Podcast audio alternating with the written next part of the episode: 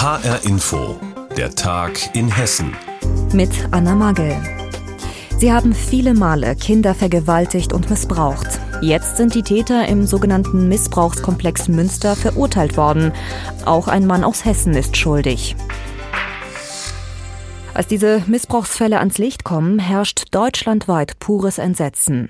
Acht Monate lang dauern die Verhandlungen am Landgericht Münster und jetzt ist das Urteil gefallen. Die Schlüsselfiguren in diesem Missbrauchskomplex müssen viele Jahre ins Gefängnis, danach in die Sicherheitsverwahrung.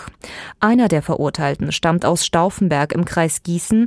Er muss zwölf Jahre in Haft und anschließend in Sicherheitsverwahrung. Sein eigener Sohn gehört zu den Opfern. Der Junge war damals gerade mal fünf Jahre alt. HR-Inforeporterin Rebecca Diekmann hat für uns den Prozess verfolgt und wir haben sie vor der Sendung gefragt, was genau hat der Täter aus Stauffenberg genau getan? Es geht vor allem um ein dreitägiges Treffen, das im Mai 2020 in der Gartenlaube des Haupttäters in Münster stattgefunden hat. Die Männer hatten sich offenbar vorher im Internet kennengelernt und dann da verabredet. Der Stauffenberger hat seinen eigenen Sohn dort mit hingebracht. Der ist zu diesem Zeitpunkt erst fünf Jahre alt gewesen. Und außerdem war noch der damals elfjährige Sohn der Lebensgefährtin des Haupttäters da. Die Staatsanwaltschaft hat den Männern im Prozess Prozess vorgeworfen, dass sie diese beiden Kinder tagelang schwer sexuell missbraucht und vergewaltigt haben und die Kinder sind wohl auch mit KO-Tropfen betäubt worden. Der Fall hat ja bundesweit für großes Entsetzen gesorgt. Wie geht man in so einer Kleinstadt wie Stauffenberg damit um? Also in der Stadt, wo der Vater und der Sohn herkommen? Da ist damals das Entsetzen natürlich groß gewesen, wie so oft in solchen Fällen. Wie kann sowas quasi nebenan passieren? Wie kann jemand sowas überhaupt tun? Hätte man vielleicht genauer hinschauen müssen. Jetzt hat mir der Bürgermeister gesagt, dass dieser Fall immer noch durchaus präsent ist, wenn auch nicht mehr ganz so sehr. Und die Stadt hat sich natürlich seitdem auch mit der Frage beschäftigt, ob man irgendwelche Anzeichen übersehen hat, weil der Junge ja in Stauffenberg in eine städtische Kita gegangen ist. Der Bürgermeister betont aber, nein, es hat keine erkennbaren Anzeichen gegeben und die Erzieherinnen seien in diesem Bereich auch geschult gewesen. Dennoch hat die Stadt im letzten Jahr die Kitas jetzt nochmal neu geschult und auch den Erzieherinnen in der betroffenen Einrichtung psychologische Betreuung angeboten, denn dieser ganze Fall hat die wohl auch sehr mitgenommen. Weiß man denn, wie es jetzt mit der Familie weitergeht? Nach meinen Informationen sind beide Kinder aus der Familie in einer Pflegefamilie untergebracht worden. Fest steht inzwischen übrigens auch, dass dieser Missbrauchsfall hier in Hessen wohl rechtlich keine Folgen mehr haben wird, obwohl durchaus im Raum stand, dass vielleicht auch Missbrauch zu Hause in Stauffenberg passiert ist, möglicherweise auch an der Schwester des Jungen. Die Staatsanwaltschaft Gießen hat das aber nicht nachweisen können und die Ermittlungen im April eingestellt. Sagt Rebecca Diekmann über den Missbrauchskomplex Münster. Auch ein Mann aus dem mittelhessischen Stauffenberg ist verurteilt worden. Er muss zwölf Jahre in Haft und anschließend in Sicherheitsverwahrung. Música Zugegeben, die erste Frankfurt Fashion Week steht unter keinem guten Stern. Wegen Corona findet die Messe ja hauptsächlich digital statt, also keine glamourösen Partys, keine Promi-Treffen und keine Modenschauen live vor Ort. Naja, fast. Ein paar analoge Live-Events gibt es dann doch, zum Beispiel bei der Fashion Week Lounge. Dort stellen junge Designer aus ganz Deutschland ihre Mode in einem Showroom vor und es gibt einen Laufsteg vor der alten Oper. HR-Inforeporterin Saskia Klingelschmidt hat sich das Ganze für uns angeschaut. Ein bisschen Aufregung gehört dazu, wenn man als junger Frankfurter Modedesigner durchstarten will und gerade seine ersten Modeschauen passend zur Frankfurter Fashion Week präsentiert. Samuel Gärtner ist 23 Jahre und gleich zeigen Models seine selbstgeschneiderte Mode. Ja, ich habe viel Inspiration aus den 70ern, weil ich liebe einfach große Krägen. Immer toll, ich liebe es. Und sonst habe ich nicht jetzt so eine feste Stilrichtung. Ich probiere mich gerne aus. Ich probiere gerne mit verschiedenen Materialien. Ähm, ich kombiniere gerne verrückte Sachen, äh, sei Street mit Kunstleder oder Jeans. Die Fläche bekommt er hier bei der Fashion Lounge. Organisiert hat sie Saving Charlie aus Frankfurt. Also die Frankfurt Fashion Week ist eigentlich der ganz große Name und wir finden statt anlässlich der Frankfurt Fashion Week, um auch die Stadt zu beleben und auch Designern hier aus Hessen eine Plattform zu geben.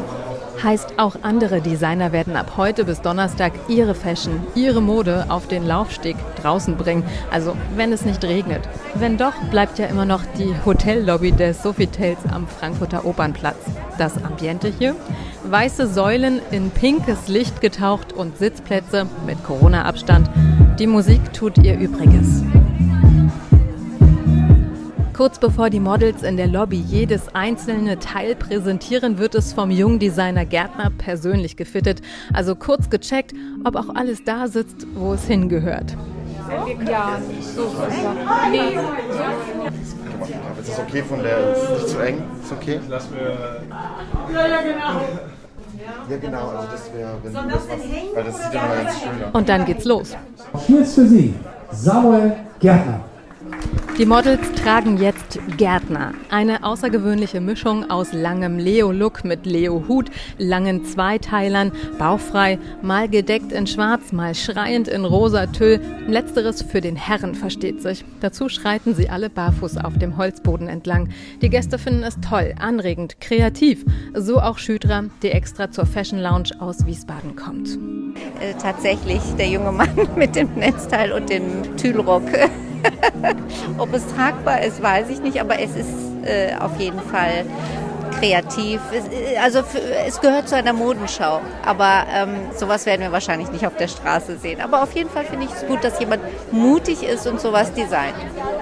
Nach 15 Minuten, ein paar Pressefotos und kräftig durchatmen ist alles vorbei. Auch für Jungdesigner Samuel Gärtner und sein mitgebrachtes Team, inklusive seiner Mutter. Das ist ein Traum auf jeden Fall von ihm, die Fashion Week hier. Ich bin stolz auf ihn. Ich war immer stolz auf ihn und ähm, ja, finde das ganz toll. Und Samuel, der sieht richtig glücklich aus und hofft, sein Talent oder besser seine Kunst auch in Zukunft ausüben zu können. Junge Designer zeigen auf der Frankfurt Fashion Week ihre neuen Kollektionen. Auch wenn die Messe fast nur digital stattfindet, ein paar wenige Modenschauen gibt es dann doch in Frankfurt. Saskia Klingelschmidt hat uns darüber informiert. Nicht nur die Fashion Week, die ganze Branche eigentlich, also der Modehandel, leidet extrem unter der Corona-Pandemie. Viele stationäre Geschäfte kämpfen ums Überleben oder mussten schon aufgeben. Und so sterben die Innenstädte und Einkaufsmeilen immer mehr aus. Der Onlinehandel dagegen, der boomt wie noch nie.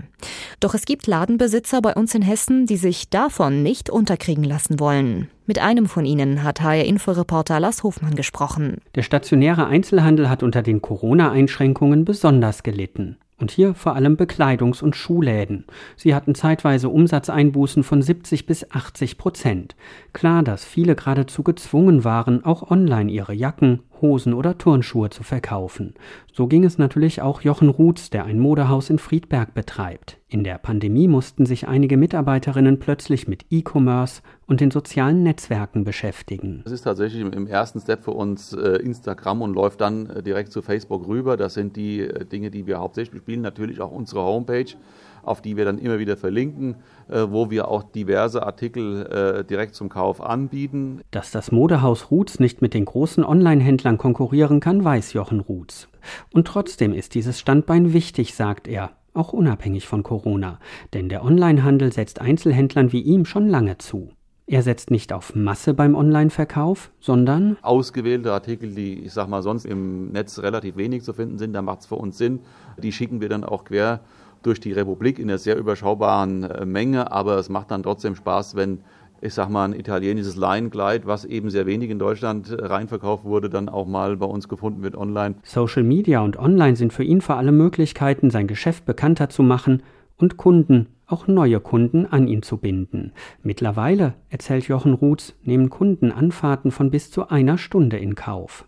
Vor allem, weil für viele nach wie vor auch die Beratung wichtig sei. Mit dieser Mischung will er gegen den zunehmenden Onlinehandel bestehen, denn der hat gerade in der Corona-Krise überproportional zugelegt. So sehr, dass auch der Bundesverband E-Commerce und Versandhandel etwas überrascht war, als er die Zahlen für das erste Halbjahr 2021 bekannt gab. Der E-Commerce ist im ersten Halbjahr tatsächlich sehr stark angestiegen, um 23,2 äh, Prozent insgesamt im Vergleich zum äh, Vergleichszeitraum 2020 sagt Frank Düssler, Sprecher des Online-Handelsverbandes. In Zahlen bedeutet das, in den ersten sechs Monaten des Jahres wurden Lebensmittel, Medikamente, Elektrogeräte und Kleidung im Wert von mehr als 45 Milliarden Euro online gekauft.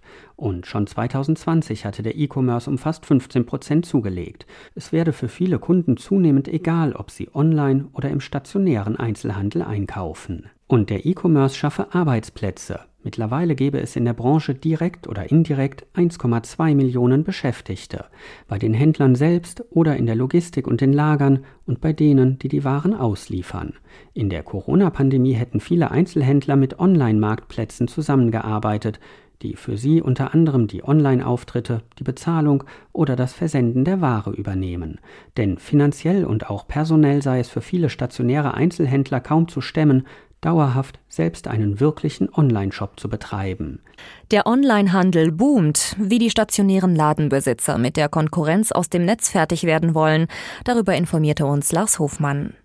Immer wieder berichten wir über tödliche Badefälle bei uns in Hessen und mittlerweile machen diese Fälle auch aufmerksam auf eine Folge der Corona-Pandemie. Und zwar hatte jetzt eine ganze Generation von Schulkindern nicht die Chance, schwimmen zu lernen. Es gab wegen der Beschränkungen schlichtweg keinen Schwimmunterricht in den Schulen und die Schwimmbäder waren auch lange Zeit geschlossen. Nun wächst die Forderung, Kindern endlich das Schwimmen beizubringen. In vielen Regionen Hessens tut sich jetzt was. In Waldeck-Frankenberg zum Beispiel. Da gibt es in den Sommerferien sogar kostenlosen Schwimmunterricht für Dritt- und Viertklässler. Die Waldeck-Frankenberger Kreisverwaltung hat sich mit dem Sportkreis zusammengetan und ein Konzept auf den Startblock gebracht. Einen langen Atem brauchte es dafür nicht. Die Verantwortlichen haben rasch erkannt, wie groß das Defizit ist.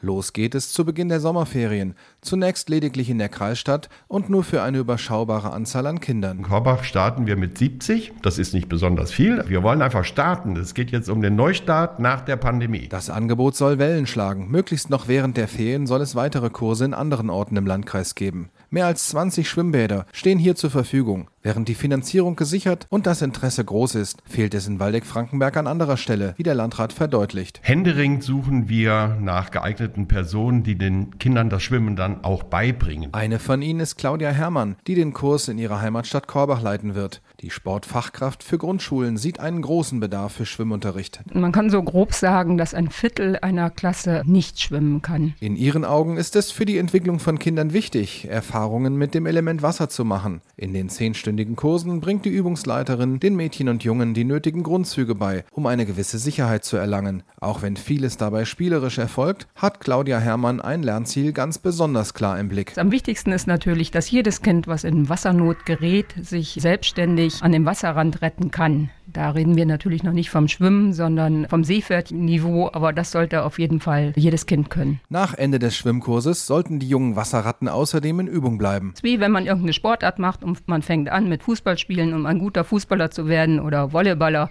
sollte man regelmäßig trainieren und so ist das beim Schwimmen natürlich auch. Der Landrat ist froh über das in Hessen erste Angebot dieser Art. Er bittet nun Interessierte für weitere Kurse, ebenso wie Übungsleiter, sich bei der Kreisverwaltung zu melden. Dafür könnten wir ja noch den ganzen Sommer nutzen nutzen, der ja hoffentlich schön heiß und warm vor uns liegt. Kostenlose Schwimmkurse für Kinder, die gibt's im Landkreis Waldeck-Frankenberg. Infos dazu hatte unser Reporter Sascha Pfannstiel. Und das war der Tag in Hessen mit Anna Magel. Die Sendung gibt es auch als Podcast auf hrinforadio.de.